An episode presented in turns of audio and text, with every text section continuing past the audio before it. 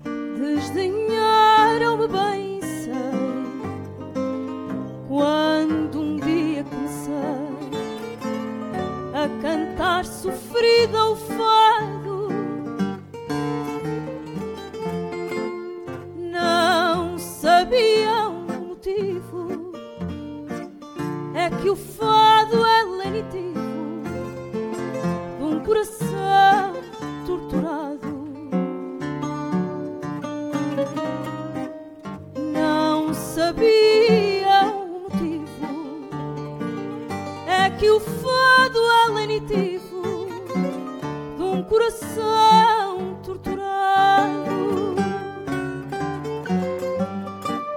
Ao ver de todo perdidas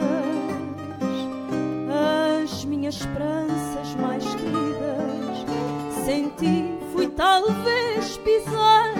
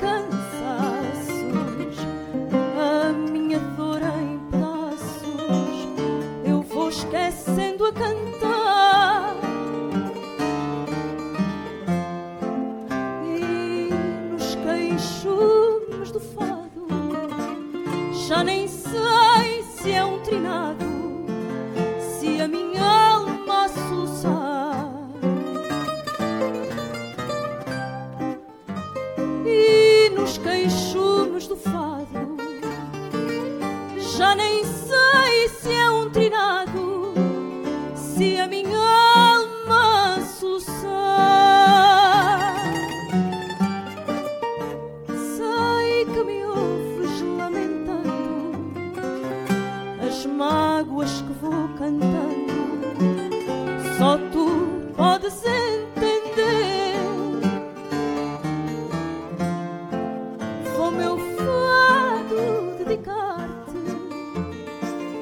olur kız rıpar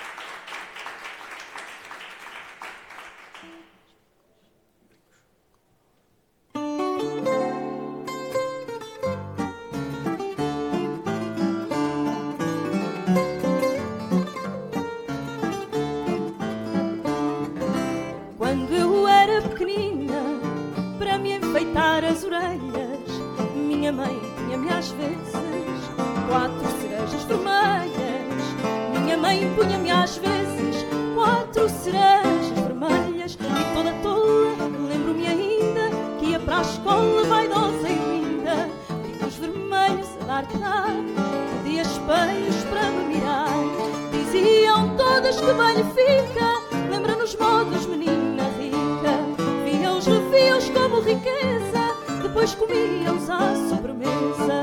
Um dia as mais raparigas, filhas como eu da pobreza, puseram-me nas orelhas dois brinquinhos de princesa. Puseram-me nas orelhas dois brinquinhos de princesa e toda trix, faces coradas vergel, não punham vincos na minha pele. Depois, mais tarde, vi-te e amei, deste-me brincos de ouro de lei. Bendito sejas, mas na verdade,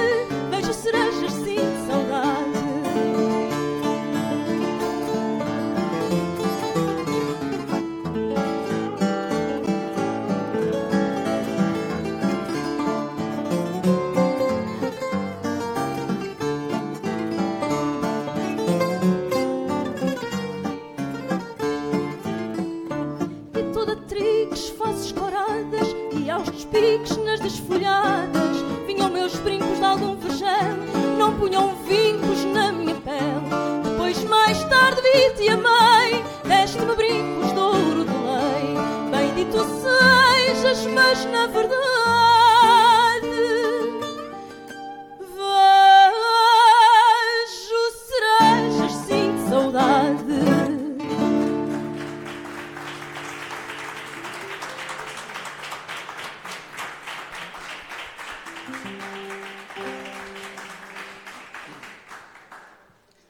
Bom, Tânia, vamos falar então um bocadinho sobre o disco, eh, mas antes podíamos apresentar os músicos. Claro que sim, com muito gosto. Na guitarra portuguesa, o Pedro de Castro.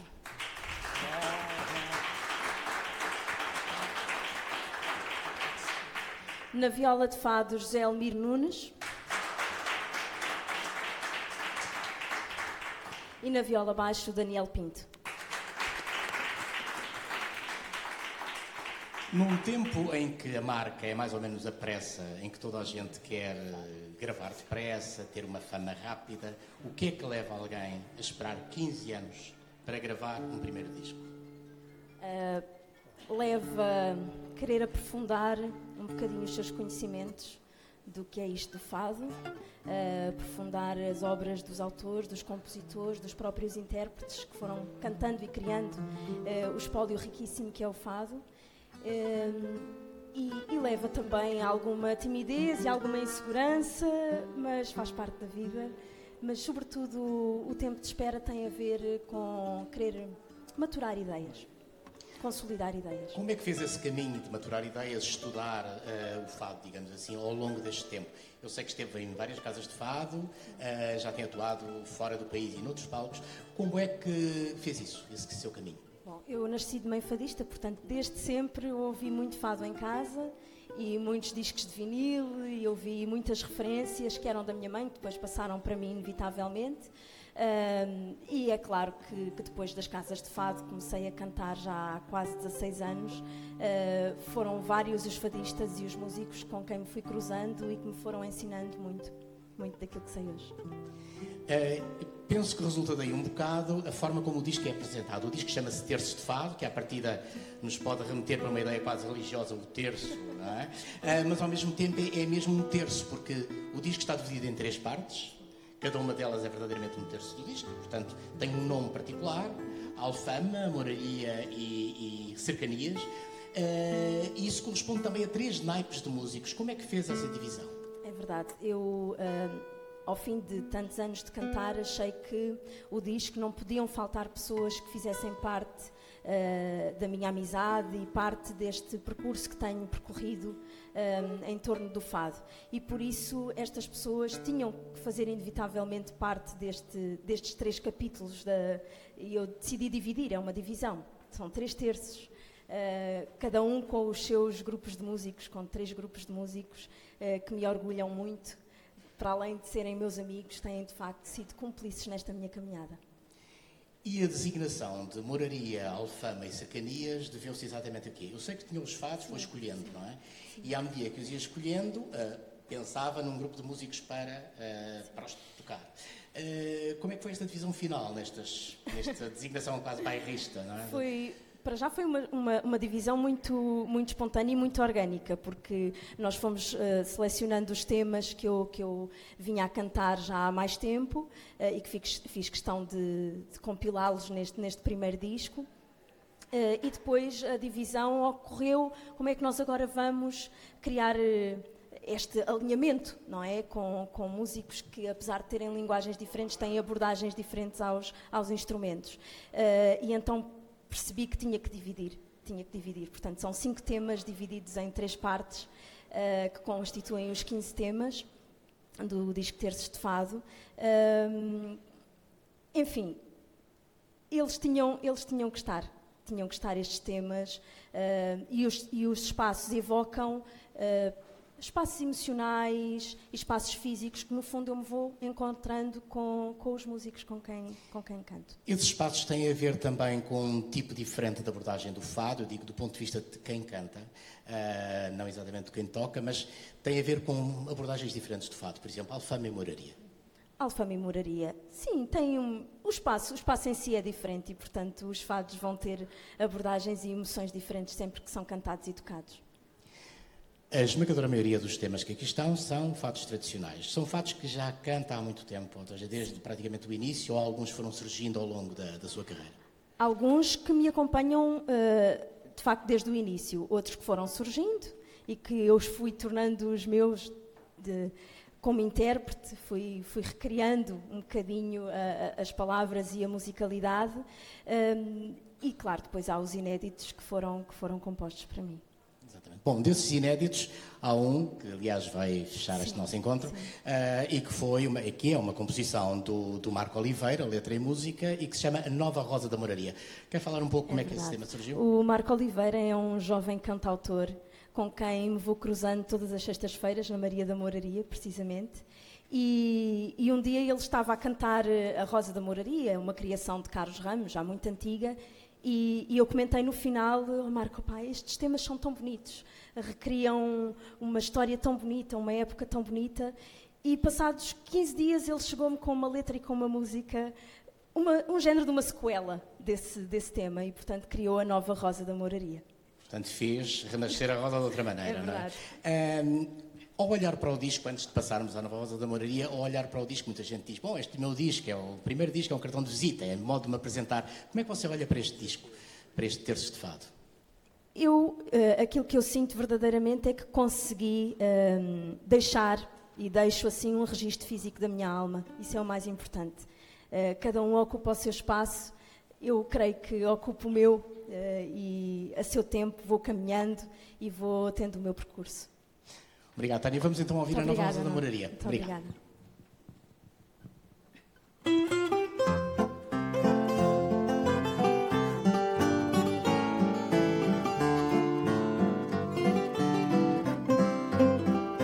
De manhãzinha voltou a Rosa sem dizer nada.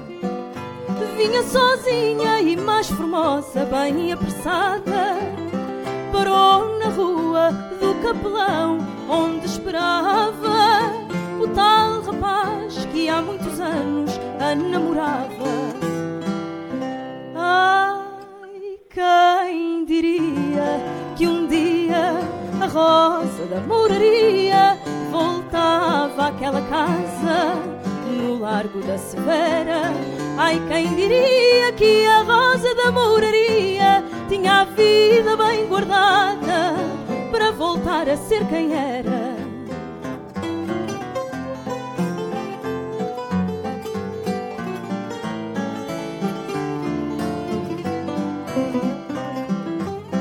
Viu sardinheiras e margaridas numa janela, namoradeiras entristecidas à espera dela. Agora a casa tem o encanto que tinha outrora rosa já prometeu não ir embora. Ai, quem diria que um dia a rosa da moraria voltava àquela casa no Largo da Severa. Ai, quem diria que a rosa da moraria tinha a vida bem guardada para voltar a ser quem era.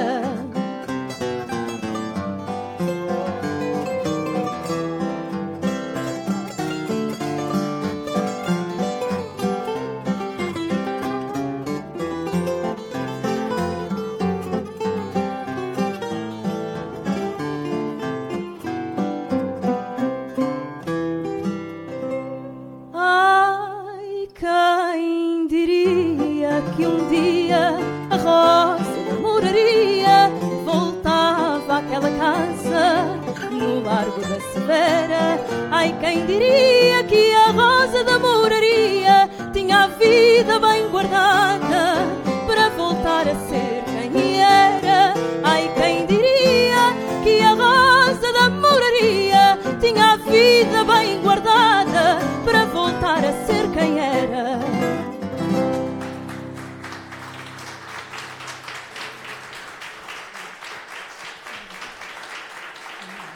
Muito obrigado, Tânia. Obrigado Obrigada. a todos os músicos. Obrigado a todos que assistiram aqui ou através do Facebook a esta emissão do Auditório do Público. Ahm, obrigado a todos. Até uma próxima, um próximo encontro aqui. Obrigado. Boa tarde.